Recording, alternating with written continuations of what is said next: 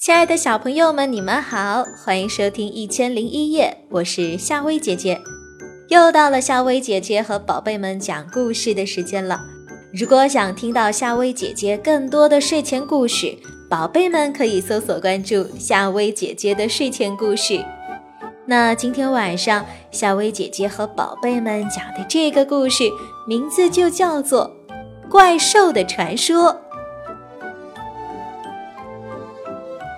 在无边无际的森林里，有一棵树冠粗密的老树。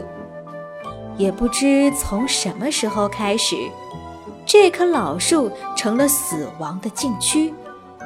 因为森林里有个谣言传了开来：不管是谁，只要一靠近这棵老树，立即就会遭到飞来的横祸。渐渐的。森林里谣言四起，这些谣言啊，一个比一个更可怕。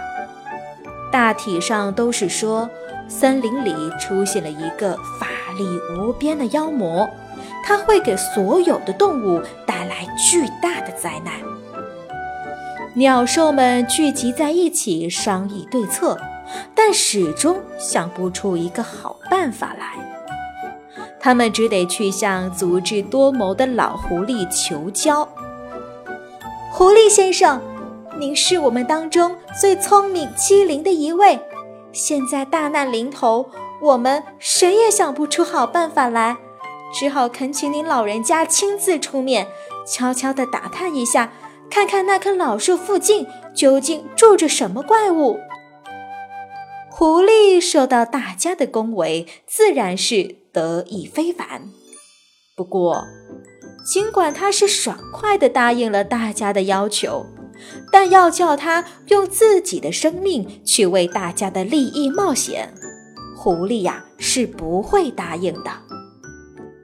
这只毛色火红的狐狸灵机一动，决定让自己的朋友、好奇心很重的喜鹊去那个地方看个究竟。头脑简单的喜鹊兜着树梢飞了两圈，发现有两朵火花似的东西在密密的叶隙间闪烁，还听见一阵鼓动翅膀的声音。喜鹊是差点掉了魂，赶紧飞回去向狐狸报告。狐狸呀，把森林里的鸟兽都召集起来，大声地对他们宣布说：“朋友们！”不好了，大难临头了！我们林子里呀，出现了一种名叫秋达的凶兽。目前为止，尽管还没有谁亲眼看见过它的獠牙，亲耳听过它那吓人的吼声，可我要告诉你们，我是绝不会去冒这个险的。我也请你们不要去啦。狐狸说完之后就搬家了，他再也不愿住在这片林子里。